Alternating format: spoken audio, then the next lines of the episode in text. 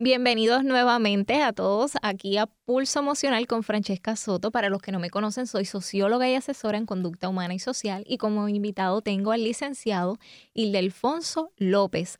El tema de hoy es sobre el hostigamiento laboral, ah, tocamos el tema de la Constitución de Puerto Rico, entre otros, y ahora vamos a continuar con lo que es la diferencia de hostigamiento laboral versus hostigamiento sexual. Pues mira, básicamente la diferencia es el apellido. Eh, el hostigamiento laboral no requiere del elemento sexual para que pueda ser eh, invocado. Pero el término hostigamiento, que obviamente es, una mala palabra, tú dices hostigamiento y ya se forma un lío. Eh, pero el llamado hostigamiento laboral tiene tantos y tantos nombres. Y te voy a decir dos o tres porque se me olvidan. pero muchos, yo te diría que de lo que yo he visto, los que, o sea, las personas en el mundo que más les gusta este tema es a los españoles. Ellos hablan mucho de eso. No sé si es que tuvieron una experiencia fuerte en el pasado, pero hay mucho, mucho, mucha literatura sobre este tema. Pero el hostigamiento laboral, ese es uno, hostigamiento laboral. Acoso. Bullying. Mobbing psicoterrorismo laboral. Por ahí yo te puedo dar una serie de, nombrecitos que, se Ay, háblame un poco del psicoterrorismo laboral. Pues es la misma cosa. Lo que pasa es que yo no sé si para darle más drama o para sonar feo. Yo cada vez que digo eso suena como que van a bajar unos ninjas del techo y, van a empezar a atemorizar a toda la fuerza trabajadora. Eh, eh, pero son, son términos que se utilizan indistintamente para al final hablar de hostigamiento laboral. Eh, y como te dije, en Latinoamérica y particularmente en España, eh, se, estudia mucho el tema, se habla mucho del tema, se establecen diferencias. Te mencionaste eh, dos que, más adelante vamos a discutir. pero al final del día, de lo que se trata en esencia, ¿verdad? Y hay centenas de definiciones de lo que es hostigamiento laboral. Pero se trata de eh, conducta reiterada y repetida que se dirige a una persona con el objetivo de humillarla, de ofenderla, de evitar que pueda llevar a cabo sus funciones de una manera adecuada eh, en el lugar de trabajo. Eso, eso es una pequeña definición, podemos buscar 20. Dame un ejemplo de hostigamiento sexual. ¿Qué sería hostigamiento sexual? Sexual sexual. El hostigamiento sexual, por ejemplo, sería constantes comentarios sobre el cuerpo o la ropa de una persona. Y digo persona porque el hostigamiento sexual aplica en todas direcciones, de hombre a mujer, de mujer a hombre, de mujer a mujer y de hombre a hombre. O sea que si tú le expresas a tu patrono o a algún empleado, a alguno de tus compañeros, que no te gusta que te abracen, ¿Mm? y esta persona constantemente que te ve te abraza y sientes que se te pega. ¿Ya eso sería hostigamiento sexual o hostigamiento laboral? Bueno, se acerca más a hostigamiento sexual. Eh, y ciertamente, sí, y ciertamente para todo el que esté escuchando, ¿verdad? Hay gente que no le gusta que los abracen. Es más, hay gente que no le gusta que los toquen. Para nosotros los puertorriqueños es un medio chocante porque nosotros somos tocones, nosotros somos físicos. Eh, en la mayoría de las ocasiones sin ningún tipo de connotación sexual. Pero hay gente que no le gusta que los toquen. O sea que si te tocan por aquí o aquí, ya eso, eso puede ser considerado sexual o ya sería muy exagerado. No es, tan fácil, no, es tan sencillo.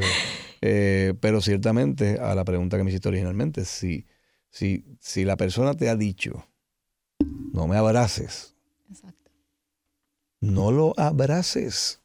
Punto. Esa es la solución a la situación no lo abraces. Es que yo creo que hay gente de verdad que piensa que, que abrazándolo a, la persona que no le gusta que lo abracen, como que le van a curar esa, esa condición de que no le gusta que lo abracen. Y eso es una ridícula, ¿eh? Y esto es parte de lo que tenemos que respetar, ¿verdad? Cada cual es como es.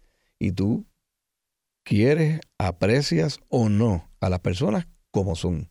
Tú no estás aquí para cambiar la conducta de, todo el mundo. Y Alfonso, antes que se me olvide, Vamos a tocar entonces lo que es el mobbing y el bullying. Sabemos que hubo como que un movimiento bastante, una moda que se tocó mucho lo que es el mobbing.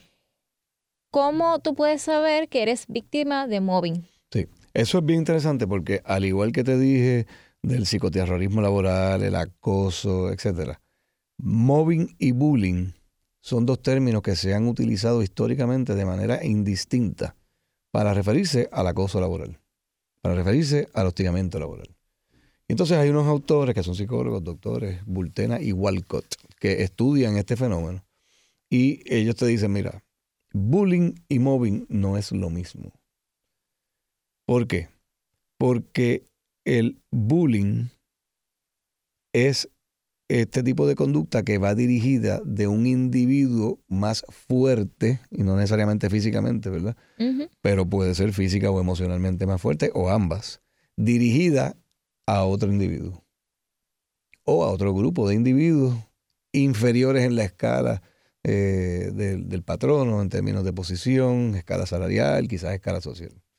El mobbing, por el contrario, es un grupo de personas originalmente más débiles o más bajos en la escala del, del, lugar donde trabajan, en la escala salarial, social, que entonces dirigen sus esfuerzos a atacar a una persona, no desde el punto de vista físico, pero sí desde el punto de vista moral, emocional, de nuevo, a humillarlo, a impedirle que lleve el trabajo. La gran diferencia es que el bullying viene de una persona dirigida a una o a varias personas y el mobbing viene de muchas personas dirigida a una persona. Lo cómico de esto y lo que a veces yo me río muchísimo cuando veo las definiciones y es que el mobbing es una definición que viene del mundo animal. Y viene del mundo animal y te voy a dar el, ejemplo. Tú cierras los ojos y te imaginas este lago donde hay varios cisnes y unas garcitas con las patas largas, etc. Y de momento aparece este soberano cocodrilo. Obviamente, el cocodrilo es superior físicamente a todas esas especies que te mencioné anteriormente. Por lo tanto, ¿Qué hacen las aves? Empiezan a hacer ruidos, empiezan a volar, mueven las alas lo que pueden, se salen del agua y empiezan a chillar, etcétera, etcétera, con dos propósitos. Primero, avisarle a los demás que hay un cocodrilo. Y segundo, para que el cocodrilo se desoriente y al final del día se vaya y los deje tranquilos. Eso es mobbing. Entonces a mí siempre me está curioso que me traigan eso del mundo animal al mundo humano. Eh, pero eh, es parte ¿verdad? De, la, de la dinámica que se da, donde se le pone nombre al mismo asunto del hostigamiento laboral, se le ponen distintos nombres. Pregunta que te hago, aquí se lleva estadística sobre si debido al mobbing muchas personas abandonan el trabajo o esas estadísticas no las llevan contabilizadas, bien difícil. Eh, no sé, no las he visto si las hay. Eh, ahora, yo tengo que partir de la premisa de que nosotros en Puerto Rico, como sabes, somos muy flojos en estadística. Y lamentablemente, obviamente, lo que no se mide, pues, eh, que queda en el olvido y tú no puedes entonces tomar decisiones eh, inteligentes sin, sin medir. Exacto. Eh, así que yo te diría que yo pienso que no las hay. En Estados Unidos hay. y en Europa hay más. Y en España, y en España hay. Es importante de que se lleve a cabo esta estadística. Sí, sí. Y, y de nuevo, las compañías grandes, serias, eh, sean multinacionales, sean puertorriqueñas, no quieren que esto exista en el lugar de trabajo. Eh, y de hecho, hay otra parte de la Constitución que dice que todo trabajador tiene derecho a trabajar en un lugar libre de presiones, en un ambiente bueno, tanto de cuestiones de, de punto de vista de salubridad hasta de cómo lo tratan. Ese es otro derecho constitucional. Así que, respetando eso, muchos patronos se dan a la tarea de crear estos lugares de trabajo eh, que sean eh, amigables eh, y, decentes para que las personas puedan trabajar cómodamente. Licenciado, ¿qué es legal y qué es ilegal en cuestión de cuando recopilas datos sobre cierta, o sea, que sientas que te están hostigando o que te están haciendo mobbing? ¿Es legal que se lleve a cabo grabaciones o esto es totalmente ilegal ¿Es válido que se lleven registros, o sea, los diarios, o también esto es ilegal? Cuéntanos un poquito entonces cómo las personas pueden recopilar datos. Mira, esto me está pasando a mí, me están cambiando los horarios constantemente, solamente a mí. O sea, que entienda de que esa presión es hacia él o ella como tal, cómo esta persona puede llevar a cabo estas evidencias, puede, puede hacer videos o qué, sí, mira, es sustentable. Como abogado laboral de 30 años, yo te digo que lo que típicamente hemos visto, y eso está cambiando un poco, es un diario. Por eso yo cuando estoy representando a un patrón en un caso laboral, siempre le pregunto a la persona, antes de empezar, ¿usted tiene un diario sobre lo que ha pasado en su vida desde, desde que este patrón que usted alega comenzó? Porque lo quiero ver. Y en ese diario sería fecha, hora, nombre de testigos. Correcto. y esos testigos se citan. La persona que quiera de verdad tener un diario que sirva, debe tener todos los elementos que tú acabas de mencionar la fecha exacta, eh, si te acuerdas de la hora, hoy a las 2 de la tarde tuvo un incidente en el que mi supervisor hizo tal cosa y los testigos fueron tal, tal, tal tal. Eh, claro, por otro lado, ese diario con todos esos incidentes no debería ser muy largo porque debiste haber ido a recursos humanos hace un tiempito a quejarte. Exacto. Para evitar que esto pase, a menos que tú me digas que estás cocinando un caso y que tú en realidad tú aguantas, pero quieres tener esa información no, no sé si, si, si, esa es la realidad. No debería ser, de nuevo, en el mundo de las ideas, debe darle la, oportunidad al patrono de corregir la situación. Y de nuevo, típicamente los patronos serios atacan la situación inmediatamente. Yo conozco infinidad de personas que han perdido su trabajo por estar cometiendo actos de hostigamiento. Laboral, sexual ni te cuento. Y cuando estamos hablando de, hostigamiento fuerte y sobre todo sexual, te estoy hablando de fulminante. O sea, si, si eh, de nuevo en una empresa seria, tú presentas una queja de hostigamiento sexual, lo van a investigar el mismo día. A menos que falte alguien o por lo menos se va a empezar esa investigación. Tan pronto la compañía concluye que esa persona incurrió en actos que pueden ser constitutivos de hostigamiento sexual, créeme que lo van a votar. Y lo van a votar por dos razones. Primero, porque de nuevo, esas compañías de verdad quieren tener un ambiente de trabajo libre de este tipo de conducta. Y número dos, porque saben que si no actúan o lo dejan para muy tarde, esa persona podría tener una reclamación que va creciendo según tú dejes pasar el tiempo y permitiendo esas cosas. Así que de verdad, mi exhortación es que le den la oportunidad al patrono de corregir la situación. Yo sé que hay muchos miedos. Y el, y el primero es el que te mencioné hace un rato. Si voy y me quejo, pues entonces a lo mejor me votan, eh, me van a hacer la vida imposible, etcétera, etcétera. Pues sepa que si eso pasa, usted está protegido o protegida por otra ley, que es la ley 115, que prohíbe las represalias en el lugar de trabajo. Entonces eso da otros remedios que incluyen la reinstalación que incluyen la reinstalación. Y en estos casos de las personas que no llevan esto a recursos humanos porque ven que recursos humanos tienen un vínculo directo con el jefe que diríamos en palabras de boricua, vamos a usar palabras boricua, es un poco o que le lambe el ojo, como dicen por ahí, ah, no, esa le lambe el ojo, esa le dice todo al jefe, no va a pasar nada. Entonces, estas personas si no fueron a este paso, ¿pueden ir entonces y brincar al legal, al tribunal como tal? Pueden, pero siempre van a levantar la bandera. Porque, y yo sé de nuevo... que estén estos pasos. yo sé que hay un escepticismo, ¿verdad? Y que tú puedes pensar eso. Y incluso en algunos casos puede ser verdad. De nuevo, en la compañía seria eso no pasa. No pasa. Porque le puede costar el trabajo a la persona de recursos humanos. Ok. Eh, pero entonces, lo que te van, lo que te van, con lo que te van a confrontar en un momento dado es, para, es a decirte, pero ven acá, ¿por qué tú permitiste que esto creciera? Esto era una bola de ping-pong y de momento tenemos esta bola de baloncesto que se ha creado eh, porque tú permitiste que esto pasara varias veces. Entonces te van a confrontar con la política de la compañía y con un recibo que la compañía tiene del día que te la dio. Y otra pregunta, si esto ocurre mucho en un patrono, ¿ya eso sería bandera roja de que varios empleados estén pasando por lo mismo? Entonces, ¿qué, represalias puede tener la, compañía? Sí, eh, tú, dices si, pasa con... Constantemente. En ese lugar de trabajo. En ese lugar de trabajo. ¿Ya eso es bandera roja? ¿Hay alguna agencia que proteja esos casos así aquí en Puerto Rico o lamentablemente no existe? no existe tal cosa. Lo que sí puede pasar, ¿verdad? Que si tú logras demostrar que hay un patrón y que esto le ha pasado a 10 personas más, pues eso va a ser evidencia en el juicio. Igual que si tú tienes un supervisor que ha maltratado a muchas personas y esas personas están dispuestas a testificar, eso es evidencia en el juicio. No es suficiente que un día, una vez, tuvo un caso, pero que en efecto se haya demostrado, porque acuérdate que el caso es una alegación. Exacto. Y el papel aguanta lo que le pongan. y eso no quiere decir que lo que dice ahí ocurrió. Dice, dice que esa persona dice que eso pasó. ¿Y si hay evidencia en audio? ¿Eso es válido o no es válido? Ok, importantísimo. En Puerto Rico está prohibido grabar el sonido. Tú puedes grabar sin autorización. Lo que sea y no, no funciona. No. Tú puedes grabar el video. ¿Verdad? Y, por eso tú ves que muchas compañías tienen cámaras. Pero esas cámaras no tienen sonido.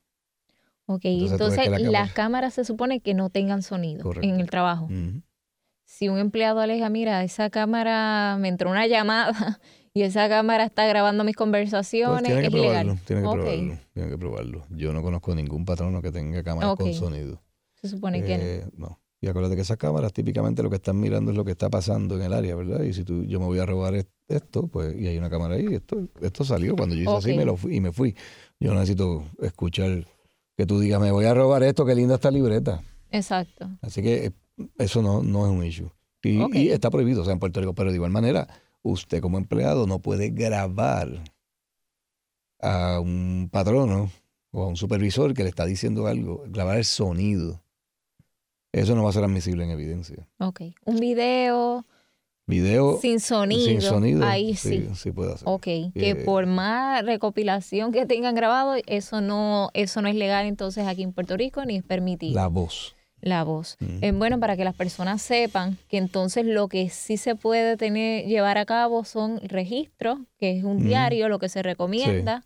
Y aún así, hay que, como tú dices, ahí el papel aguanta todo, hay que investigar. Claro, lo bueno que tiene un diario como este, y perdona que utilice tu, la libreta.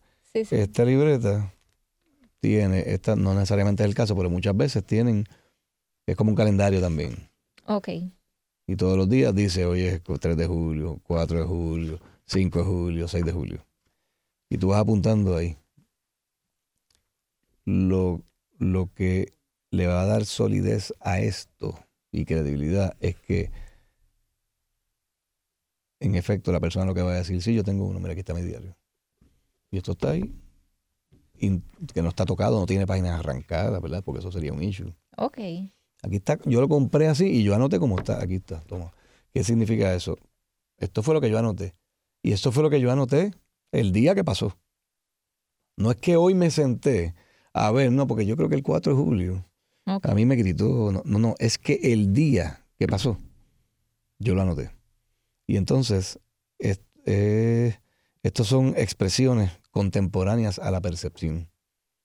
Que son súper admisibles en evidencia. Obviamente tú tienes que demostrar que lo escribiste tú, que esa es tu letra, etcétera, etcétera. Y obviamente al final del día, qué bueno que lo escribiste, pero el patrono o el supervisor puede decirle eso no es verdad.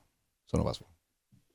Pero, el hecho de tú haberlo escrito aquí, porque a menos que yo puedo establecer que tú eres un loco, que te pasas escribiendo cosas que no son verdad.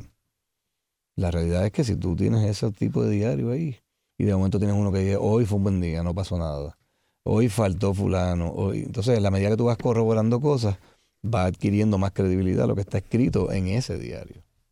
Y para estos empleados que sufren mobbing, bullying, algún tipo de hostigamiento, ¿hay esperanza?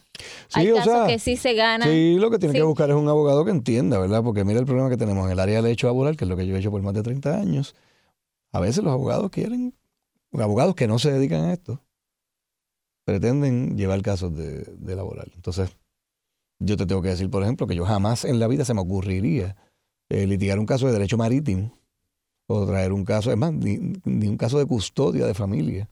Exacto. Eh, porque eso no es lo que yo hago. Los abogados tenemos un conocimiento general de básicamente casi todas las áreas del derecho. Eh, pero yo no, un caso de, de, contribuciones. no hay manera, yo lo único que sé las contribuciones como son las en mi área de conducta humana, muchas personas, su práctica fue solamente individual. Entonces, ¿cómo tú vas a ofrecer unos servicios grupales si no has pasado por la experiencia? Porque no es lo mismo. Eso es importante. Así que si ustedes tienen algún caso busquen un abogado así, que esté con, que la expertise y la especialidad sea en esa área. Eso, es lo primero que tiene que averiguar, si la persona de verdad conoce el área. Porque, oye, a lo mejor es tremendo abogado de derecho de familia, tremendo criminalista, pero de esto no sabe. Entonces ahí, ¿verdad? Aplica el zapatero a sus zapatos, pero en muchas ocasiones, pues hay compañeros en su legísimo derecho de sencillamente tomar el caso, pues deciden representar a alguien. Y eso, pues, yo creo que a veces no, es, no es un servicio bueno ni responsable a la persona, porque si tú no sabes, no deberías estar haciéndolo. Hay muchos, déjame decirte, hay muchos abogados laborales que trabajan exclusivamente con, con empleados buenísimos, buenísimos, muy capaces, preparadísimos y con muchísima experiencia, porque tienen mucho volumen de casos. O sea que hay alternativas ahí. ¿Y ustedes como abogados han hecho algún tipo de movimiento, algún tipo de alerta roja al gobierno donde se, donde se dirijan y se tomen en cuenta y en consideración ciertas leyes que protejan más la dignidad de las personas? Eh, que se pueda llevar estas estadísticas, porque me dicen de que aquí en Puerto Rico lamentablemente no hay estadística de lo que es el mobbing en el trabajo mm. y versus estos otros países. Me parece que no, apostaría que no. Ok, versus estos otros países que sí, la, que sí la llevan a cabo. Y esto de, o sea, esta nueva ley que se firmó que se podía sacar a alguien sin una carta. ¿Cuántos meses era que tenían? ¿Tres meses? No, eso, eso, eso, no llegó. eso es bien interesante. Eso se este, tumbó. eso no se llegó a probar que era, era revocar la ley 80. Ok, sí, sí. De manera que entonces eh, eh, en Puerto Rico tuviéramos también la doctrina de employment at will, que es lo que hay en la mayoría de los estados en Estados Unidos, en donde básicamente lo que dice es yo te recluté aquí a ti porque yo quise, ¿verdad? Porque me dio la gana, porque nadie tiene derecho a que lo recluten en ningún sitio. ¿Ustedes notaron alguna diferencia cuando se estaba cocinando esto de que se quería aprobar esta ley? ¿Notaron algún tipo de diferencia? ¿En qué sentido? En, algunos patronos o más casos que llegaron ustedes o no? No, no, no. Había, porque nunca se dio, eh, eh, había la discusión de qué va a pasar ahora. Ok. Eh, porque entonces hay gente que decía, bueno, pues entonces no va a haber caso porque nadie puede demandar, pero yo creo que eso no era verdad, porque lo que iba a pasar y lo que puede pasar si se elimina la ley 80 y nos quedamos en employment at will, es que van a venir reclamaciones por otros temas. Yo ahora mismo te demando bajo la ley 80 y la ley 80 tiene una fórmula específica. Y yo sé exactamente cuánto es lo que yo podría perder en un caso bajo ley 80. Si se elimina y se queda en employment at will, que muchas veces eh, hay gente que dice que bueno que quitaron la ley 80 porque eso está brutal. Entonces, todos los casos van a ser violaciones de contrato, violaciones de política pública, discrimen, porque me voy, tengo que crear algo. Y no estoy diciendo que los casos vayan a ser de mentira. Pero yo tengo entonces que crear algo, una causa de acción. Ya no te voy a demandar por despido injustificado, que era lo que yo hubiese hecho si estuviese la ley 80.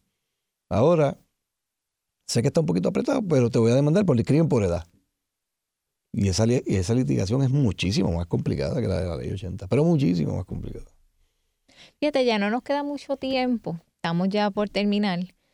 Y antes de que terminemos, me gustaría que digas cómo te pueden contactar. Sé que tienes un libro interesante para que los que nos están escuchando y viendo a través de, de Facebook en video puedan conocer un poco sobre tus servicios y cómo conseguirte. Sí, el teléfono del cuadro de la oficina es el 787-764-8181. Ahí llaman, preguntan por mí y ahí es lo que yo los puedo ayudar. Siempre y cuando no haya algún conflicto de interés con algún cliente, pues eh, estamos a sus órdenes. Como sea, yo doy también la información si necesita más información del licenciado Ile Alfonso. Y a mí me pueden conseguir a través de Francesca Soto Oficial en mi plataforma de Facebook o, también pueden accesar a través de www.francescasoto.com. Muchas gracias por sintonizarme aquí en Pulso Emocional con Francesca Soto todos los domingos estaré con ustedes de 7 a 8 de la mañana con estos temas. Esto es un tema sumamente abarcador. Me hubiera gustado conocer un poco sobre víctimas de violencia doméstica, implicaciones en el área laboral, cómo se protegen estos casos, pero será para otra ocasión. Volvemos siempre y cuando haya un desayuno envuelto, yo vengo. Pues muchas gracias y gracias a todos por madrugar y escuchar Pulso Emocional con Francesca Soto.